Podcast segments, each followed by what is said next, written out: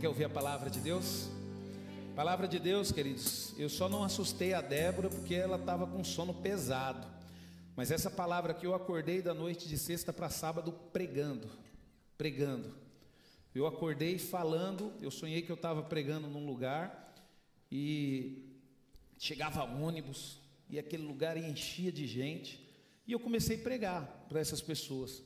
Só que aí, queridos, eu olhava assim para a igreja, né? era igreja, era um lugar grande, enorme, nem parecia igreja, era ônibus chegando e, e aquela, uma multidão, e eu via as pessoas dormindo, queridos, pessoas dormindo, tipo assim, estou aqui só por estar, tá, né? Pô, o que está acontecendo? Sabe aquele ar de paisagem? O que está acontecendo? E aí, de repente, queridos, eu levantei, fiquei bravo e falei bem assim: agora eu vou falar para vocês como deve ser a vida de um verdadeiro cristão. Vocês são cristãos, e comecei a falar. E daqui a pouco o povo começou a ficar preocupado, com medo, aí eu acordei, queridos. Aí eu acordei, e aí Deus me deu essa palavra, queridos. E eu dei esse título para essa ministração como deve ser a vida do verdadeiro cristão. O que é verdadeiro cristão? Verdadeiro cristão, queridos, não é todo mundo que vem para a igreja. Verdadeiro cristão são aqueles que são filhos, são os que foram adotados, aqueles que realmente aceitaram Cristo. Porque nós, queridos, Deus ele nos deu o poder de sermos feitos filhos de Deus, todo aquele que crê em Jesus, aquele que aceita Jesus. Aí você fala, pastor, mas eu estou na igreja, eu não sou filho de Deus? Depende. Você está na igreja, você vem, mas você crê em Jesus, você faz de tudo para agradar a Ele, você pensa nele constantemente, você se preocupa em mostrar Ele para as pessoas com a sua própria vida, você é um verdadeiro cristão. Você é um verdadeiro cristão. Porque eu vou falar um negócio para você, queridos. Nem todos que vão para a igreja são verdadeiros cristãos. O que, que adianta você vir para a igreja e ao testemunho de vida que você dá lá fora? O que, que adianta? Ao Cristo que você está mostrando, e você vai entender o como isso é importante. Abra sua Bíblia em 1 Coríntios. Eu vou sentar aqui, se eu perceber que vocês estão dormindo, aí eu levanto. Amém? Abra sua Bíblia em 1 Coríntios, capítulo 10, versículo 31 e 33. Amém? Glória a Deus. A palavra do Senhor, ela diz o seguinte: Portanto, se vocês comem ou bebem ou fazem qualquer outra coisa, façam tudo para a glória de Deus. Não se tornem motivo de tropeço, nem para judeus, nem para gentios, nem para a igreja de Deus. Assim também como eu procuro em tudo ser agradável a todos, não buscando o meu próprio interesse, mas o de muitos, para que sejam salvos. O interessante, queridos, que o apóstolo Paulo, quando ele olha aqui para a igreja de Corintos, ele engloba uma coisa que ele engloba tudo aqui nesse versículo 31. Ele diz assim: ó, portanto, se vocês comem ou bebem, né, é o mais importante. Ele, e legal que ele falou bem assim: ó, se vocês comam, comem ou bebem, quer dizer, todo mundo come e bebe. É uma coisa que você faz. Todo mundo que está aqui, eu tenho certeza que está aqui porque come e bebe. Come e bebe. Aí depois ele fala assim: ó, então quer dizer, é uma coisa extremamente essencial. Quer dizer, o que todo mundo faz. Tudo precisa fazer. Aí depois ele fala bem assim: ó, ou fazem qualquer outra coisa. Quer dizer, ele colocou come e bebe como principal ou qualquer outra coisa. Né? Arruma um namorado, arruma um namorada, dá um beijo. Porque para namorar tem que beijar né? Tem que beijar. O mais gostoso do namoro é beijar. Né? Só que tem que fazer tudo para quê? Para a glória de Deus. Pastor, até isso, até isso que você está pensando, tem que fazer bem feito para a glória de Deus. Pastor, mas eu estou pensando. É, você está pensando aí. Fazer o quê? Então, queridos, olha só que interessante. Façam tudo para a glória de Deus. Então, quando a gente olha para o livro aqui, a primeira carta de Corinto, Paulo, ele escreve uma carta de exortação, porque ele ficou sabendo dos problemas da igreja de Corinto. Aí você fala, pastor, e como que é esse negócio? Queridos, toda igreja tem problema. Aqui também a gente fica sabendo dos problemas que tem igreja. Às vezes o problema que o irmão está enfrentando, às vezes aquele irmão que é fofoqueiro, que fala demais. Você acha que a gente não sabe? Queridos, Deus revela tudo. A gente fica sabendo, sim. Aqueles irmãos que fica fazendo, o pastor Rafael pregou sobre isso. Você fala, pastor, mas isso é a sétima coisa. Deus ele abomina isso. Aqueles irmãos que fazem contenda entre irmãos, mas tem, queridos. Tem. Tem irmãos aqui no nosso meio que vai tentar colocar você contra o pastor. Aí você fala bem assim, por quê? Porque a pessoa, queridos, ela está tão fora do reino de Deus que ela faz o que Deus odeia e não percebe. E não percebe. Então, Paulo, ele escreve uma carta de exortação à igreja de Corinto, onde ele aponta os seus erros. Ele aponta os erros da igreja de Corinto, né? Os erros que ele ficou sabendo. Ele mostra a forma que nós devemos nos comportar. Então, ele mostra que nós devemos, sabe, nos comportar, e esse versículo que eu li é uma forma que nós devemos nos comportar. E eu vou falar um negócio para você, queridos: Deus, ele deu o filho dele para morrer por mim e por você ele preparou a eternidade, Ele vai dar o reino dele para nós reinarmos com Cristo, e Ele tem total direito de exigir o que Ele quiser de mim e de você, porque Ele deu tudo para nós. Então não venha você achar que você vai para o céu de qualquer jeito, não, para o inferno você vai de qualquer jeito, para o céu, não, queridos. Você acha que Deus vai contaminar o céu com você de qualquer jeito lá? Primeiro Deus vai te preparar, queridos. Você leva qualquer pessoa para dentro da sua casa? Você está ali, vê uma pessoa, oh, vem aqui, vamos lá em casa. Você não leva. E por que, que Deus pode levar você todo arrebentado, todo cheio de pecado para o céu? Tem um jeito, tem uma forma. Deus preparou um lugar maravilhoso, nós vamos reinar com Ele. Então, aí, Ele só vai levar os verdadeiros cristãos, aqueles que são filhos. Só o filho, queridos, tem direito a entrar a casa. Só o filho. Por exemplo, se eu te convidar para ir na casa do meu pai, você não vai precisar chamar. Porque hoje eu tenho a chave da casa do meu pai. Conquistei, depois de muitos anos. Esses dias ele falou: É, eu não estou muito legal, não. Então leva a chave, tira uma cópia, porque aí quando você chegar aí, né, você já entra direto. Falei, oh Deus, conquistei a chave de casa. Depois de 40 anos de idade, conquistei. Então, se você for comigo na casa do meu pai, você vai entrar, normal comigo, nós vamos abrir a porta, você vai entrar, eu vou te dar um café. Mas se você for sozinho, você não entra. Você não entra, queridos. E é isso que eu quero que você entenda. Tem uma forma. O maior engano, queridos, das pessoas é as pessoas achar que pode ir até Deus de qualquer forma. E não é. Só tem acesso à casa do Pai quem é filho. Por isso que você tem que ter essa consciência do que é ser filho. Você primeiro tem que ter a consciência do que é ser filho. E logo em seguida, né, Paulo, olha só para você ver que maravilha, ele mostra os erros, ele mostra como nós devemos nos comportar, e depois ele fala do amor de Deus, né? Amor sobrenatural, lá em 1 Coríntios capítulo 13, né? a expressão do amor. Ainda que eu fale a língua dos anjos, se eu não tiver o amor, né? O importante, queridos, é isso, né? E quando a gente vê aqui, ó, em Mateus capítulo 22, verso 37 e 39, diz: Jesus respondeu: Ame o Senhor seu Deus de todo o seu coração, e de toda a sua alma, e de todo o seu entendimento. Este é o grande e o primeiro mandamento, e o segundo semelhante é: ame o seu próximo como você ama a si mesmo.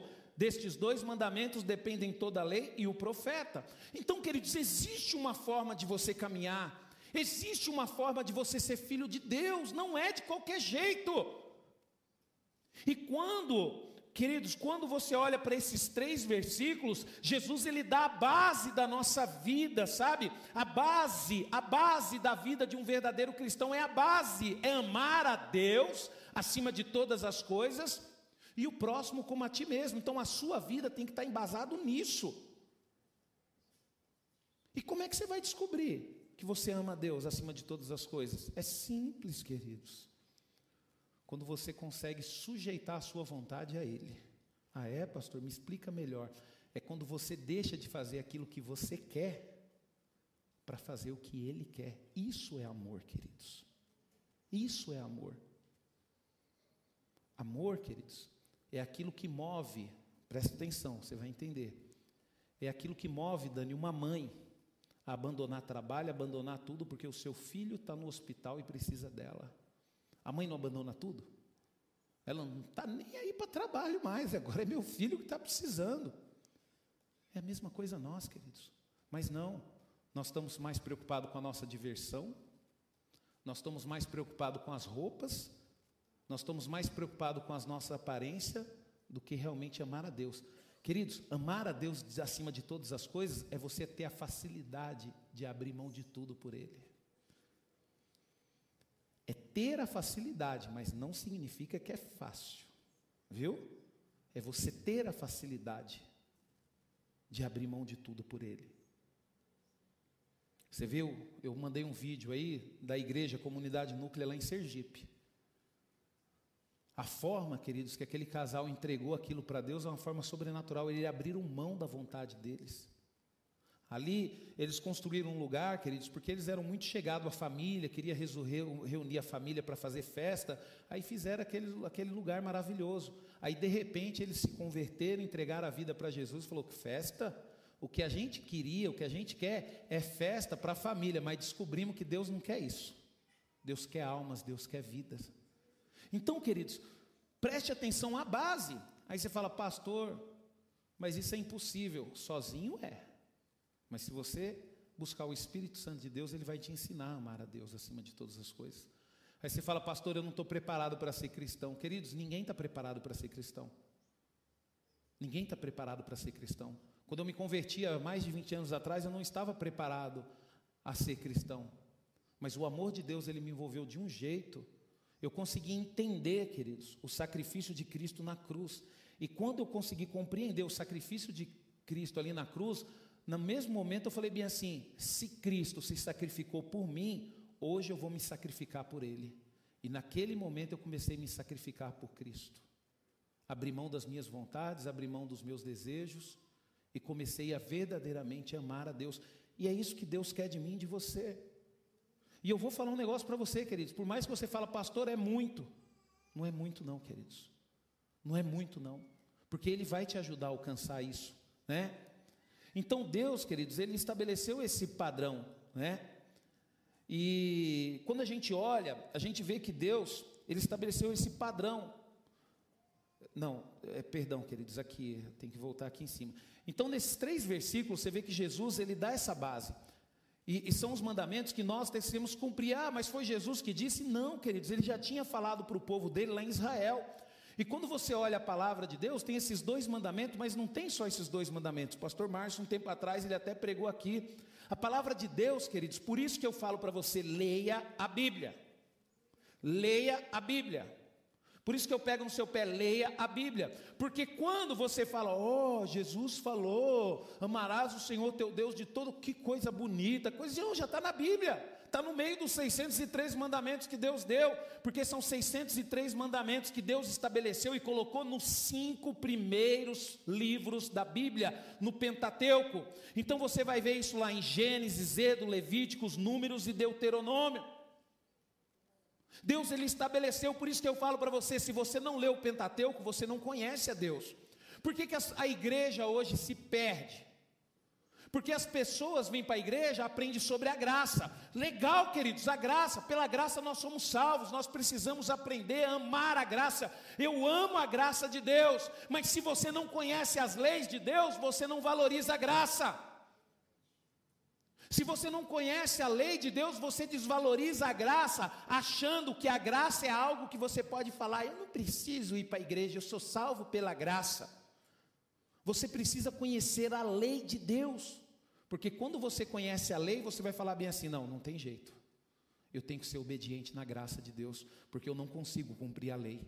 Então o Senhor ele estabeleceu a graça, mas a lei ainda é válida, porque a lei ela mostra, queridos, a expressão de Deus. Quando você lê, as pessoas quando lê a lei de Deus, elas olham para quê? Elas olham às vezes e falam: "Ah, Deus é carrasco". Não, queridos. A lei, ela demonstra essas 613 leis, ela demonstra o que Deus é. E o que nós temos que fazer para nos relacionar com ele. Não é de qualquer forma. Então a gente vê, por exemplo, está lá nos cinco primeiros livros, Gênesis, Êxodo, Levíticos, Números, Deuteronômio, Gênesis, início de tudo. A criação, né? Êxodo, saída, quando Deus pegou o povo dele e tirou do Egito. Números, né, queridos, quando Deus decidiu contar o povo dele por duas vezes, por isso que chama lá o livro de Números.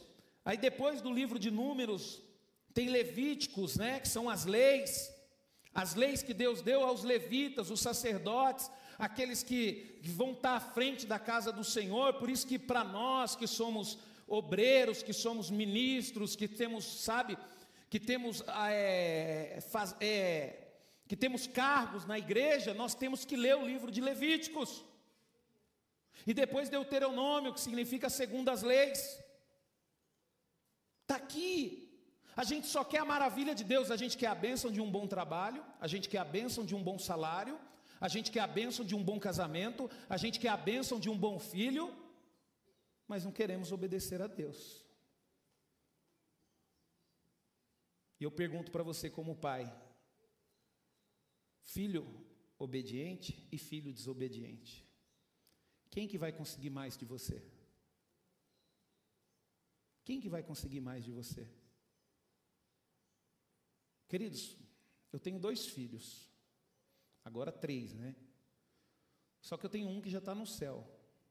Eu tenho minha pequenininha, minha pequenininha é obediente, queridos. Pensa numa menininha obediente. Queridos, eu tenho o prazer de dar para ela aquilo que ela quer, aquilo que ela precisa. Mas por quê, pastor? Porque ela é minha filha? Não, porque ela é obediente. É a mesma coisa a Deus. Poxa vida, a gente quer as coisas de Deus, mas a gente não quer obedecer a Deus, vive a vida como quer, sabe? não quer obedecer a Deus, Deus quer que você constitua uma família, Deus quer que você arrume uma pessoa, que você case, sabe? Deus quer que você se comprometa com uma pessoa.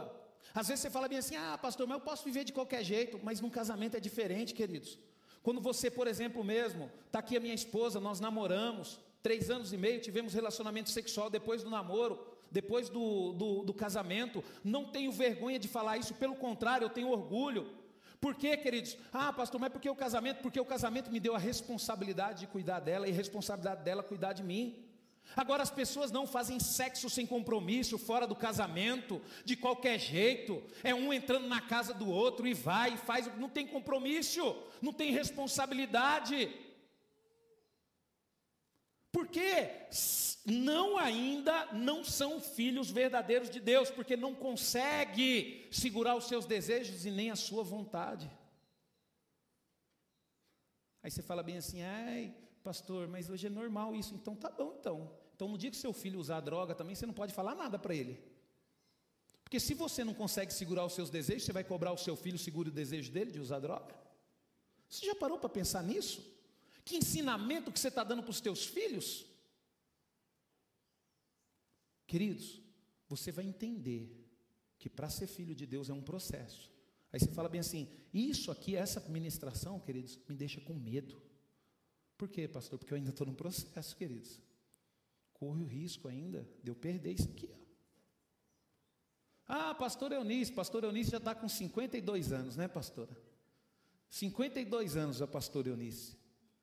Está no processo ainda, pastor Eunice. Se ela não tomar cuidado, ela perde. Não importa, queridos, não importa. Então nós precisamos entender isso.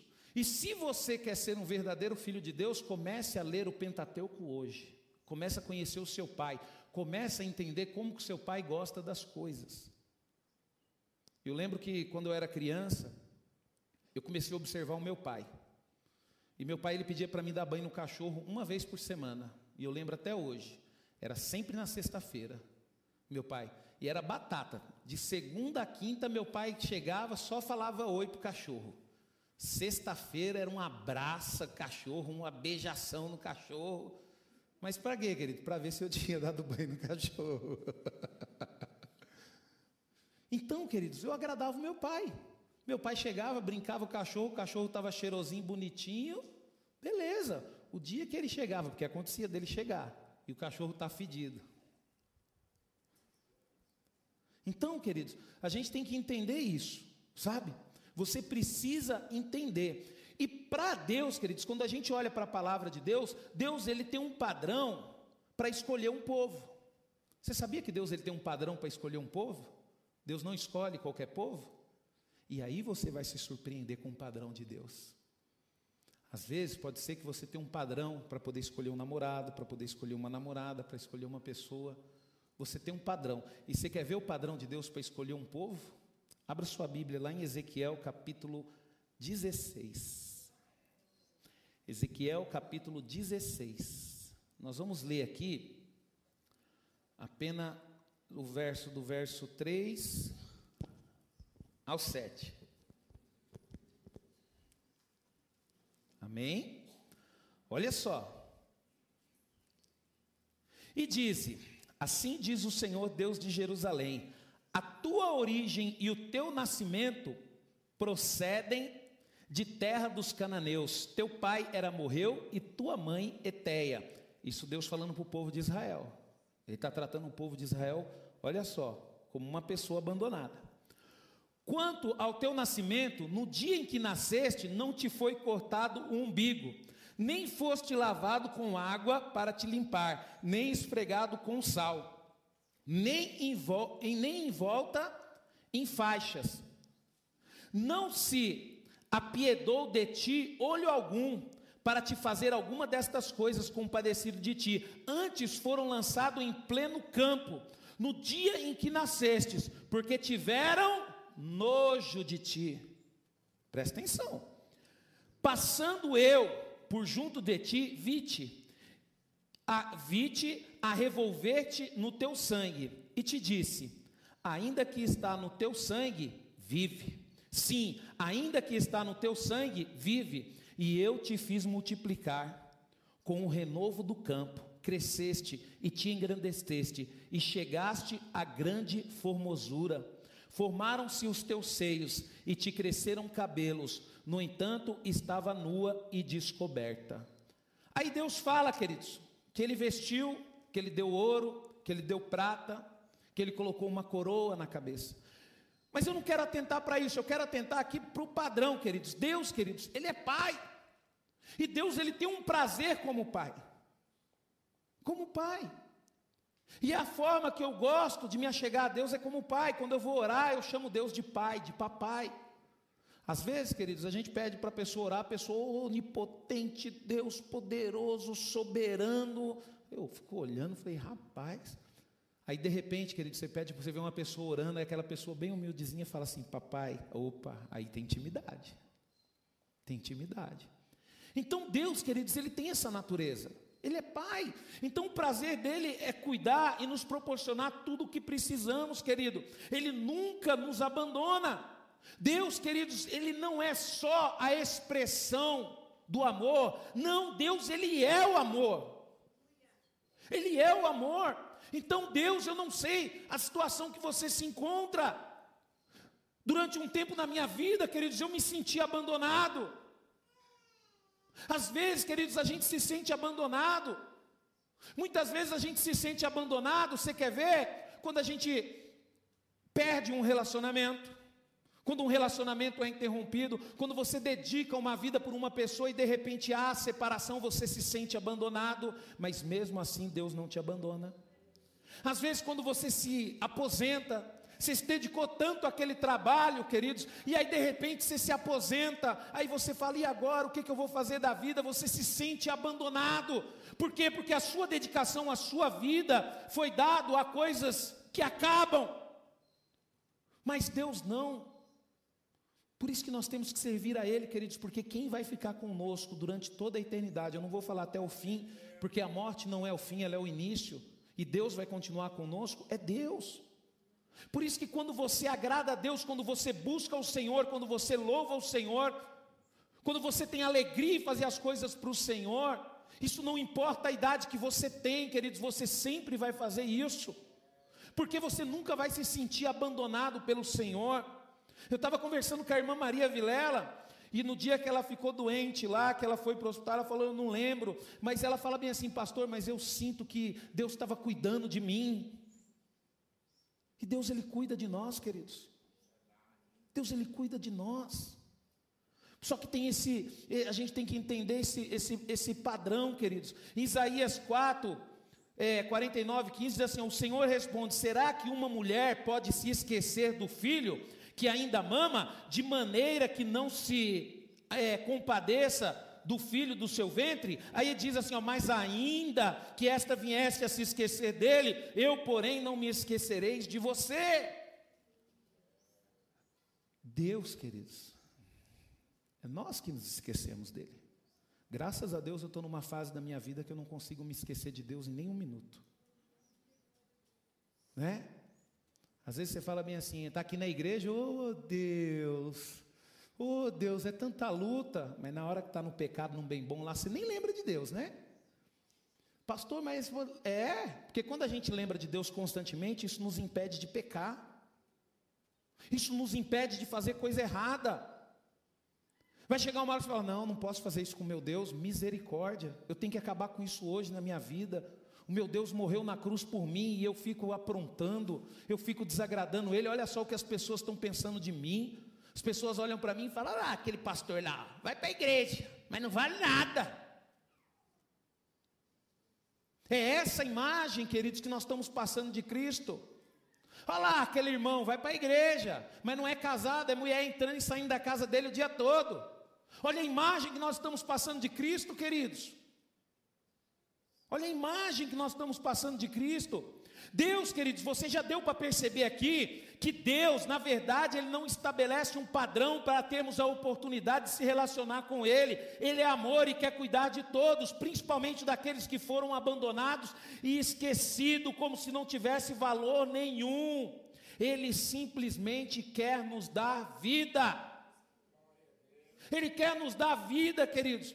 Ele quer que você passe por essa terra, que você tenha uma vida, queridos, valiosa. Ele quer, queridos, que durante a sua vida, a sua vida seja uma coisa tão maravilhosa, que os teus filhos vão lembrar de você, que os teus netos vão lembrar de você, que os teus bisnetos vão lembrar de você. Aí eu pergunto para você: você nunca viu, queridos, acontecer de repente um pai morrer e os próprios filhos falar bem assim, já foi tarde, porque eu não vejo a hora de colocar a mão na herança. Você acha que isso é uma vida que Deus quer para nós? Não, queridos. Deus ele quer que a minha vida e a sua vida venha valer a pena. Valer a pena. E eu pergunto para você hoje: saia de dentro de você e se analise. E eu vou perguntar para você: a sua vida está valendo a pena para Deus? Saia de dentro, olhe para dentro de você. Se você não tem, não é que nem eu, um dia um amigão meu mesmo, eu tive a coragem de perguntar para ele, eu quero saber o que, que você acha de mim, seja sincero. Se você tem um amigão mesmo que você tem certeza que vai falar a verdade e tiver coragem, pergunta isso aí. Ele falou bem assim, ô Rubens, eu gosto de você, mas pode ser sincero? Pode, você é um cara arrogante, você é prepotente, você é mal educado. Mas eu gosto de você, assim mesmo. Aí depois ele falou as coisas boas, queridos, e eu percebi que a gente tinha um relacionamento bom, por quê? Porque as coisas boas excediam as coisas ruins. Mas eu tinha coisas ruins. Né? Né, Dani? Se a gente sair de dentro de nós, né? Olha para nós mesmo. Você já fez uma autoanálise de você, queridos? Você se conhece. Está na hora de você fazer isso. A palavra de Deus diz assim, ó, Mateus 11, 28, 30. Venham a mim todos vocês que estão cansados e sobrecarregados, e eu os aliviarei. Tome sobre vós o meu jugo e aprendam de mim, porque sou manso e humilde de coração, e vocês acharão descanso para a sua alma, porque o meu jugo é suave e o meu fardo é leve. Olha só, queridos, Deus, Ele não importa se você está sobrecarregado, se você está cansado. Às vezes a empresa que você trabalha, o dia que você estiver cansado, ela não te quer mais. Às vezes, o marido, não, a esposa que você tem, o dia que você estiver lá careca, velho, não te quer mais. Mas Deus não, queridos. Deus, Ele quer você do jeito que você está, Ele quer você cansado sabe? Ele quer você triste, ele quer você desanimado. Por quê? Porque ele quer fazer você viver, ele quer mostrar para você que ainda ele pode fazer algo sobrenatural através da sua vida. Então, queridos, na verdade não tem um padrão. Deus ele quer se relacionar com todo mundo, porque ele colocou aqui o ser humano na pior das situações, abandonado. Mas pode ser que você esteja aqui, você não sinta abandonado, mas mesmo assim quer se relacionar com Deus, Ele quer se relacionar com você. Ele quer. Mas aí, queridos, você tem que entender o seguinte: Deus ele não exige um padrão para se relacionar, para começar um relacionamento. Mas Deus, queridos, ele exige um padrão para ouvir, para atender. Então não adianta você achar que é só você orar e as coisas vão acontecer, vivendo do jeito que você está. Não, queridos. A palavra do Senhor, ela diz em Jeremias 28, 12, 13: Então vocês me invocarão, se aproximarão de mim em oração, e eu os ouvirei, e vocês me buscarão e me acharão, quando me buscardes de todo o seu coração. A palavra coração aqui, queridos, em hebraico é lebab, que significa homem interior, mente, vontade, coração, alma e inteligência. Aí você fala, pastor, por que, que essa palavra está aqui? Aqui, queridos, Deus nos direciona a buscá-lo de uma única forma, de todo o coração. Tem que ser de todo o coração. E eu vou falar um negócio para você, queridos. Quando você se envolve em algo de todo o seu coração, você está disposto a tudo. Né? É que nem relacionamento. Tem gente, querido, que está disposto a abandonar pai, mãe, sabe? Abandonar tudo para viver um grande amor. Por quê? Porque está envolvido de todo o coração. Se você faz isso por uma pessoa, por que, que Deus tem que exigir menos que isso? Se você já fez loucura de amor por uma pessoa, por que Deus tem que exigir menos do que isso? Você vai ficar a eternidade toda com Ele, você vai reinar com Ele. Pessoas, queridos, que fez de tudo para levar a namorada lá numa lanchonete, que nem eu, quando comecei a namorar, que era duro, não tinha dinheiro para nada. Fui levar a Débora ali para comer um cachorro quente no beco. Falei, minha filha, é o que está tendo para hoje, vamos lá. Né? Teve um dia também, né, Débora, que aí a gente extrapolou, né? Fomos num cinema lá em São Paulo e passeamos e a conta ficou no vermelho. Quer dizer, por ela, eu mudei para Minas Gerais. Por ela, eu larguei o conforto do meu lar, perto da minha. Apesar que meu pai tinha colocado para fora de casa, mas tudo bem, né? E aí chega na igreja, o camarada não tem coragem de ser dizimista e ofertante. Por que que para Deus tem que ser o pior? Olha só o que você fez por ela, né, Ala? O que você fez por ela? O que faz, né, Ala? Que diz que depois que casa o negócio fica mais difícil ainda, tem que agradar mais. Né? Os casados aqui eu acho que vão concordar comigo, né? Na época do namoro é e dos dois lados, não é só o homem não, mulher também. O cara, o homem fica chato, exigente, né?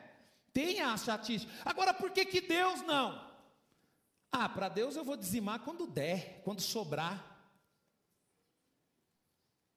É assim, queridos, que nós tratamos a Deus. E eu falo para vocês, somos filhos?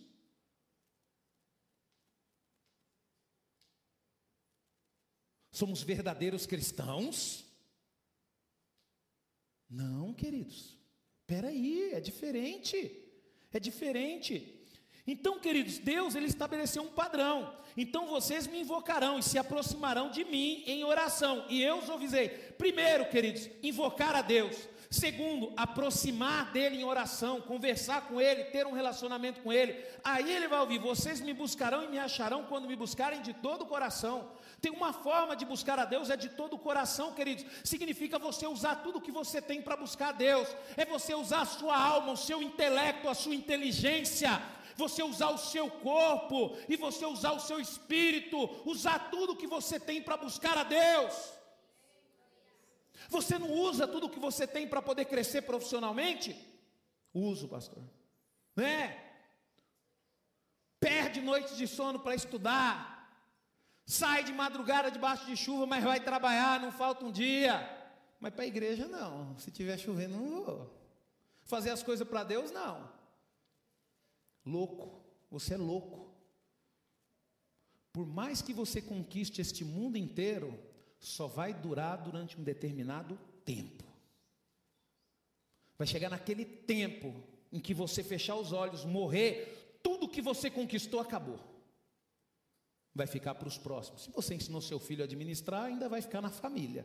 Mas se você for um banana e não ensinou seus filhos a administrar, vai perder tudo rapidinho. Não! Para aquilo que a gente tem certeza que vai acabar, a gente busca, a gente se esforça, mas se para Deus, busca de todo o coração. Quando vai fazer uma apresentaçãozinha na escola, que nem eu, na terceira série, fui cantar uma música lá para minha mãe, decorei a música inteira, até hoje eu sei. A mamãe querida, eu vou prometer, ser bem bonzinha te não fazer. Mas se um dia eu fizer e tiver que apanhar, vê se bate devagar. Conheço, querido, sei aplicar vários ritmos nela, porque eu fiquei me esforçando, decorando para fazer uma apresentação na escola. Agora vem para o louvor, nem ensaio vem. E ai da Dani, porque, é, por que, que não me colocou lá para cantar? Chega aqui, fica com um papelzinho, porque não decorou a música. Chega aqui, fica com o celular, porque não decorou a música. Por quê? Porque é para Deus. Porque é para Deus. Mas vai fazer uma apresentação na faculdade com um papelzinho. Vai falar gaguejando para ver se não reduz as notas. Mas para Deus não, pode ser de qualquer jeito. Né? Vai fazer o trabalho do TCC? Lê livro, escreve um, um, um texto enorme de mais de 50 páginas Aí na hora que for pregar para Deus, não, faz um rascunhozinho pequenininho aqui. Não, Deus vai me revelar a palavra. Eu vou abrir aqui na Bíblia e vou pegar. Por que, que não faz isso lá na faculdade? Fala, ah, pastor, é o seguinte, eu não fiz o trabalho não, porque eu vou ter a revelação da palavra. Eu vou abrir o livro aqui, o que eu falar, o senhor vai ter que me aprovar. Espera aí, queridos. Nós temos que melhorar. Nós somos filhos de Deus. Não é de qualquer jeito, não. Nós somos a igreja de Cristo, queridos. Então tem que ter um padrão, queridos, é de todo o coração, é de todo o entendimento. Né? Por exemplo, ali a gente está com um problema na mesa de som. O Marconi e o Arnaldo vieram aí ontem, ficaram o dia todo mexendo no som aí e tal. Quer dizer, investiram um sábado inteiro na obra de Deus. Eu tenho certeza que Deus vai abençoar o Marconi, Deus vai abençoar o Arnaldo lá no trabalho deles. É dessa forma, queridos. Eles ficaram preocupados, ligaram, testaram, viram com o ensaio, por quê? Porque ficaram preocupados. E é assim que nós temos que aprender a fazer. É que nem aqui mesmo, vai cantar para o Senhor, vai louvar o Senhor. Pelo amor de Deus, vamos decorar a música, vamos fazer o melhor, vamos entrar no tom certo. É, pastor, Deus exige, que Deus não liga para a técnica, até confesso para você. Só que é o seguinte, queridos, vai chegar uma hora que você tem que melhorar. Que nem quando eu me converti. Quando eu me converti, Dani, se eu chegasse na casa da Dani, vamos lá, com cinco anos de convertido, Dani, presta atenção. Se eu chegasse na casa da Dani e ela chegasse assim, ô Rubens, você ora pelo almoço? Eu ficava vermelho. Eu falava, ô Dani, não manda outro orar, pede para outro orar, não orava. Só que tem um dia que tem que melhorar. Eu não vou ficar com vergonha de orar a minha vida toda. É que nem aqui, querido, você pode até a primeira pregação sua, que nem eu nas minhas primeiras, aí muita gente saiu da igreja. Quando eu comecei a pregar, esvaziou a igreja. O pastor Orido, senhor para eternidade, deixou o pastor Rubens. O pastor Rubens era tão ruim que ele começou a pregar, o povo foi embora da igreja. Só que tem uma hora, queridos, que vai mudar. Tem uma hora que você vai estudar, que você vai ler mais, você vai ficar melhor. Então, peraí, queridos. Deus ele não tem um padrão para estabelecer um relacionamento com você, mas para te ouvir ele tem. E ele tem todo o direito de exigir isso. Porque eu conheço pessoas, queridos, que não sabem ler, mas conhecem a Bíblia. E faz aquilo que agrada a Deus. Agora você sabe ler, você sabe escrever, você tem uma inteligência sobrenatural, mas não quer saber de nada. Um dia você vai precisar de Deus. Um dia. E lembre-se de uma coisa, viu? Para ele te ouvir, tem que buscar de todo coração. Então, quando você precisar dele, você já vai ter consciência do que eu estou falando, se ele vai te ouvir ou não. Se ele vai te ouvir ou não. E o que ele exige para ficarmos nele? Porque todo verdadeiro cristão tem que permanecer nele, viu? Todo filho tem que permanecer. João 15, 1, 2 diz: Eu sou a videira verdadeira e o meu pai é o lavrador. Todo ramo que estando em mim e não der fruto, ele corta, e todo que dá fruto, ele limpa, para que produza mais frutos ainda. Entenda uma coisa: para permanecer em Deus, tem que dar fruto e tem que aceitar a poda. Para permanecer nele, tem que dar fruto e tem que aceitar a poda. A poda, queridos, é a correção. A poda, queridos, Deus está podando pessoas aqui hoje através da palavra dele. Quando você aceita a poda, você olha e fala: puxa vida, o pastor falou um negócio, é verdade, eu preciso melhorar. Aquilo corta você, aquilo machuca você. Mas é bom, queridos, por quê? Porque você vai produzir fruto. Você vai produzir fruto. Estar em Cristo, queridos, é entender que tudo vem dele. Tudo vem dele. Nós somos o ramo, nós estamos conectados nele. Se você está conectado em Cristo, você tem que entender que tudo na sua vida vem dele. Por isso que você, quando está em Cristo, você não está preocupado se você vai casar, se você não vai casar. Você não está preocupado se você vai namorar ou se você não vai namorar. Porque quando você está em Cristo, você sabe que tudo, inclusive isso, depende dele.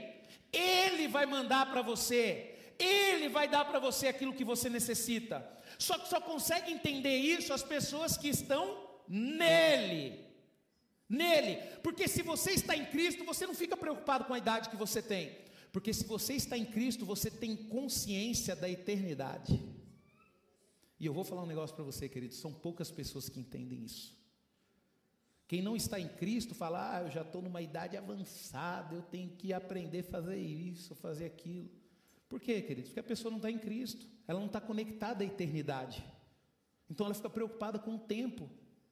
Ela acha que a vida dela tem um tempo para tudo. E Deus mostrou, queridos, através da gestação de Sara, que quem está ligado a Ele, queridos, não vive de acordo com esse tempo, vive de acordo com a eternidade. Não importa a idade, não importa a hora. Se for para Deus te abençoar, Ele vai te abençoar.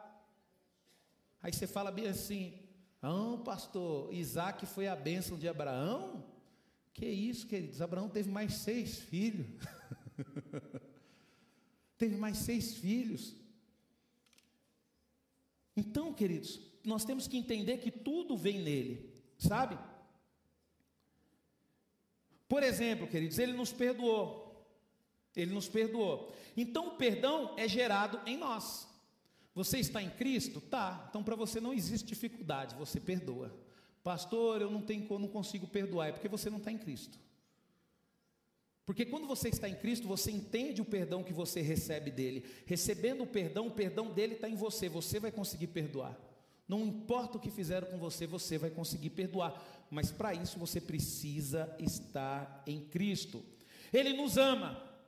Então nós recebemos o amor dele, automaticamente vamos ter facilidade de amar uns aos outros. E outra coisa importante aqui, ó, ele é fiel. Quando ele é fiel, nós recebemos fidelidade dele. Assim temos facilidade em sermos fiéis. Pastor, eu sou um infiel. Sabe por quê? Porque você não está conectado em Cristo. Porque se você está em Cristo, você entende que Ele é fiel a ti e você consegue ser fiel. Outra coisa, Ele é justo. E se Ele é justo, por nós estarmos conectados nele, Ele também, queridos, exige essa justiça em nós. Então, para ficarmos nele, é necessário o quê? Mudança. Você pode até ter vindo a Cristo abandonado, rejeitado, contaminado, e Deus, ele te aceitou. Mas espera aí, para permanecer nele é diferente. Você precisa aceitar que ele te molde.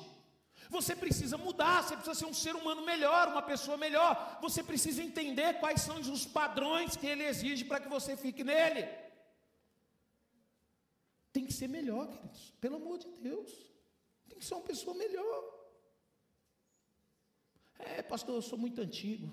Eu não consigo dar amor para meus filhos, não. Eu não consigo abraçar meus filhos, não consigo beijar, querido, sinto muito. Você pode ser antigo, você pode ser o que for, mas se você está em Cristo, você vai ter amor para dar e vender para os seus filhos. Você vai querer abraçar, você vai querer beijar, você vai querer dar carinho. Tem que mudar. Pastor, mas lá em casa é difícil, pastor. Não consigo dar carinho para aquela mulher, não, é muito brava. Vai chegar a hora, né, que você não quer nem chegar perto, né? Mas tem que dar carinho, tem que dar amor, tem que cuidar, tem que se preocupar, queridos, não tem jeito. Pastor, mas na hora que eu vejo aquele cara na cama, com aquela barriga daquele tamanho, pedindo para mim lavar a louça, não dá para dar amor, não, pastor. Tem que dar, queridos. Tem que dar. Não tem jeito, queridos. Ó, oh, por exemplo, é natural que ao nos relacionarmos com uma pessoa, quando você se relaciona com uma pessoa, você gosta muito daquela pessoa, por quê? Porque você encontra traços, né? Você encontra traços do caráter daquela pessoa parecido com os seus. Não é? Por exemplo, olha só o seu melhor amigo. Normalmente seu melhor amigo tem algo que é parecido com você. Às vezes gosta da mesma coisa, às vezes seu melhor amigo, se é palmeirense, seu melhor amigo é palmeirense também. Tá certo que os dois não valem nada, mas tudo bem, né? Palmeirense, às vezes você é corintiano, seu melhor amigo é corintiano. Pode ser que seu melhor amigo seja um palmeirense, né? Ou você seja um corintiano. Mas então, queridos, isso é natural. Você vai encontrar, e não é diferente com Deus. Se você quer se relacionar com Deus, nós vamos ter que ser parecidos com Ele. Nós vamos ter que ter traços no nosso caráter parecidos com Deus. Olha só em 1 Pedro, capítulo 1, 15, 16. Pelo contrário, assim como é santo aquele que os chamou, sejam santos vocês também em tudo o que fizerem, porque está escrito: sejam santos, porque eu sou santo. Deus ele exige santidade de nós, queridos, não porque ele é melhor do que nós, porque ele já é santo. Para você se relacionar com ele, você tem que ser santo. Por exemplo, você é um cara justo, você é um cara honesto, você é um cara que não rouba nada. Você vai se relacionar com um cara que você sabe que é bandido? Você vai levar um marginal para dentro da sua casa? Você vai se relacionar com um cara sabendo que ele é um criminoso? Não vai, queridos. E Deus, Ele exige isso de nós, santidade. Santidade, queridos, é uma das coisas mais maravilhosas que um homem pode desejar ter na sua vida. A santidade, ela te livra de tanto problema, é tanta enrascada que você evita por causa da santidade, queridos. É algo que você tem que amar. A santidade não é ruim, que nem as pessoas acham. As pessoas acham, é, agora tem que ser santo. Agora tem que só fazer o que é certinho queridos, o prazer do homem, muitas vezes, queridos, ele acha que está só nas coisas erradas. Por quê? Porque são prazeres rápidos. Você alcança com facilidade. Na santidade, você alcança prazeres excelentes e duradouros.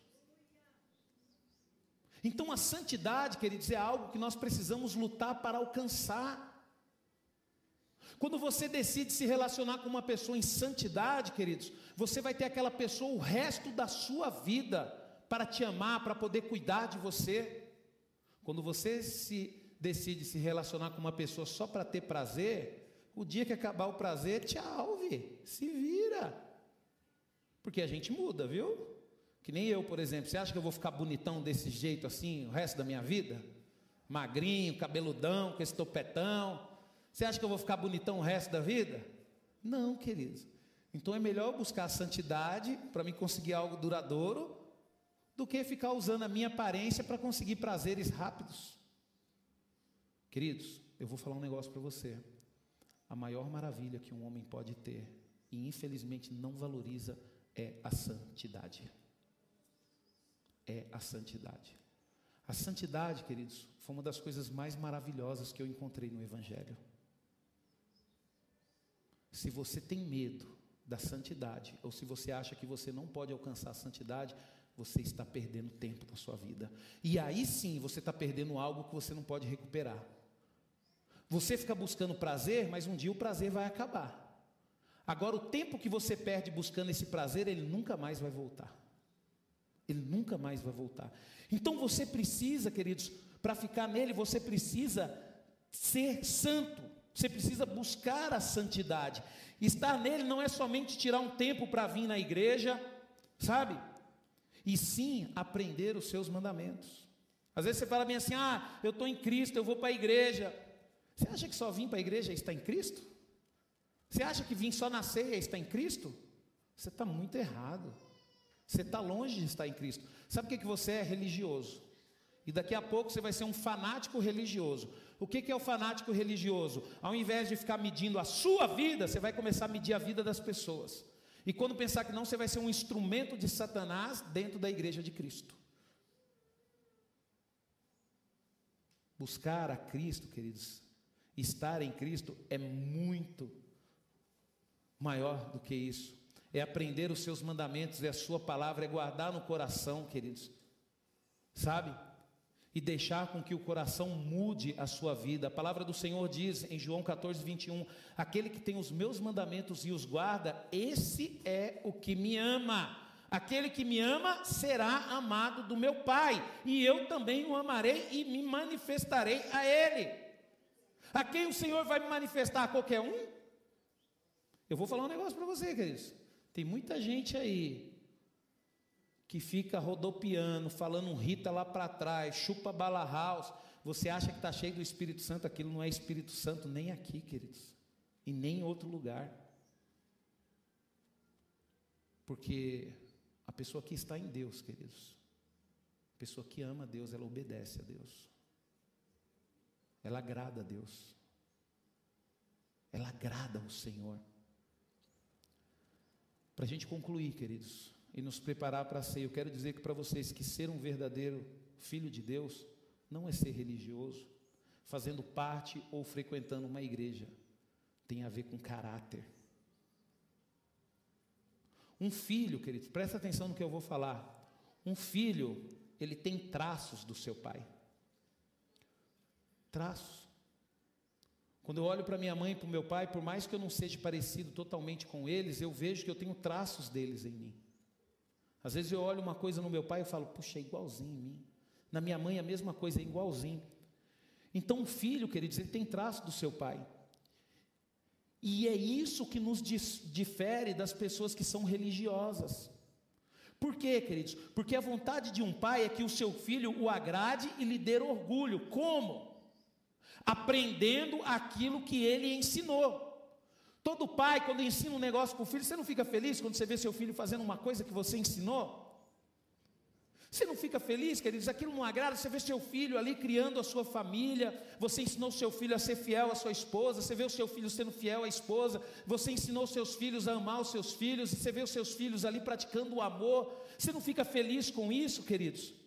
Assim é Deus, Ele tem prazer em ver os seus filhos parecidos com Ele, sendo justos, amorosos, obedientes, assim como Jesus é. Que ficou, queridos, firme diante da morte e obedeceu a Deus e nos amou a ponto de morrer por mim e por você. Queridos, eu vou falar, eu vou falar. Na hora que o fogo acende, você esquece de Deus. Você peca e está pouco se lixando para o que Deus quer. E você ainda fala que é filho de Deus? Jesus, queridos, na hora que ele viu a cruz e a crucificação na frente dele, ele abaixou a cabeça e foi para cima dela, porque ele sabia que era a vontade de Deus. E por que nós não conseguimos fugir do pecado? Por que, que nós não conseguimos ser bons pais dentro da nossa casa? Por que, que nós não conseguimos ser maridos exemplares, esposas exemplares? Por que, que nós não conseguimos ter um namoro que agrade a Deus? Sabe por quê, queridos? Porque nós não somos filhos. Porque o filho, queridos, o filho que ama o seu pai, ele nunca vai querer desagradar o seu pai. Aí, se de repente um filho vê que um namoro pode levar a ele desagradar o pai, se ele é filho, na mesma hora ele termina o namoro. Queridos, nós vamos ceiar hoje, porque Cristo morreu por nós. Está na hora de você morrer por Cristo, não está? Está na hora de você morrer por Cristo. Eu não estou falando para você ir ali na ponte e se jogar, não. Morrer por Cristo, queridos, é você dominar os seus desejos, as suas vontades e fazer aquilo que agrada a Deus. A palavra do Senhor em Filipenses, capítulo 2, 5, 8 diz: Tenham entre vocês o mesmo modo de pensar de Cristo Jesus, que, mesmo existindo na forma de Deus, não considerou ser igual a Deus algo que deveria ser retido a qualquer custo. Pelo contrário, ele se esvaziou, assumindo a forma de servo, tornando-se semelhantes a seres humanos e reconhecido em figura humana, ele se humilhou, tornando-se obediente até a morte e morte de cruz.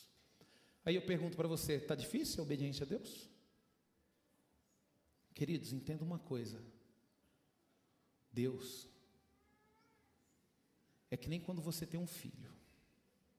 Você quer que seu filho seja alguém muito importante na vida, você não investe nele? Você não corrige, você não dá uma boa educação, você não se mata de trabalhar por ele? Dá uma boa escola, cobra ele? Queridos, espera aí. Nós somos filhos que um dia vamos reinar com ele. Você acha que Deus vai facilitar para você? Eu não quero que ele facilite. Às vezes você olha bem assim, ah, o pastor fez uma cirurgia, o pastor ficou. Querido, isso é Deus na minha vida. Não adianta você achar que isso é perseguição, que é luta, que é Satanás. Não é, não, queridos, é Deus. É Deus tratando, porque eu ainda preciso ser tratado muita coisa, queridos.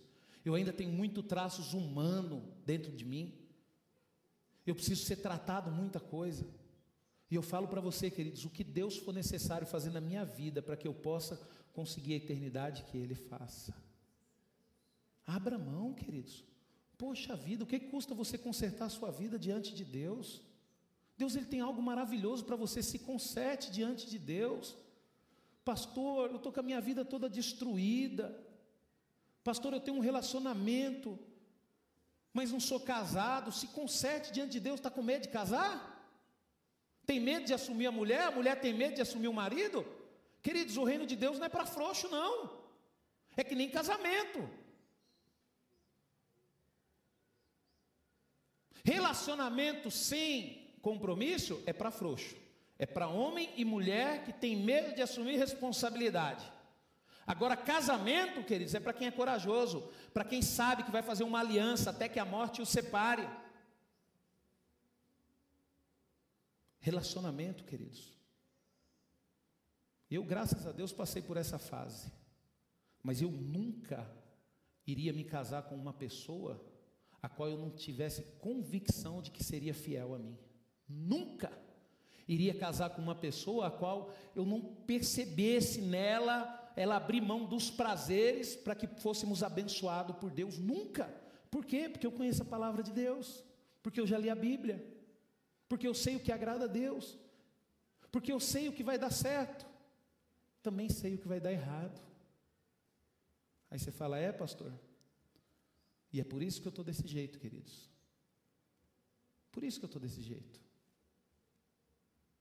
Porque mesmo sabendo que é errado, às vezes a gente ainda vai e faz. Nós vamos ceiar agora. E Deus, como um Pai misericordioso, Ele vai te dar a chance de refletir na sua vida. E eu vou te perguntar: será que realmente nós somos verdadeiros cristãos? Eu vou chamar o pessoal do louvor, chamar os diáconos, nós vamos servir a ceia. E aproveite, queridos, esse momento para você refletir na sua vida. Não é fácil, queridos, pregar essa palavra. Não é fácil. Mas eu vou falar um negócio para você, queridos, como pastor. Eu quero que você dê certo. Eu quero que você glorifique o nome do Senhor com a sua vida, porque eu sei, queridos, que se você começar a abrir mão da sua vida hoje e começar a agradar a Deus, Deus ele vai cuidar de você, ele vai ouvir as suas orações, ele vai tratar de uma forma totalmente sobrenatural, que você vai até falar bem assim, falar: "Pastor, se eu soubesse que era bom mudar, se eu soubesse que era bom servir a Deus desse jeito, eu teria feito isso antes". A mesma coisa, queridos, eu vim para Cristo com 20 anos de idade. E mesmo assim eu falo: se eu soubesse que era bom, eu teria vindo para Cristo muito antes. Muito antes. Eu fui ler a primeira vez a Bíblia, eu já tinha lá meus 26, 27 anos de idade. E eu fico falando, Senhor, se eu soubesse que era bom ler a Bíblia, eu teria lido no mesmo dia que eu me converti, eu já tinha começado a ler a Bíblia inteira.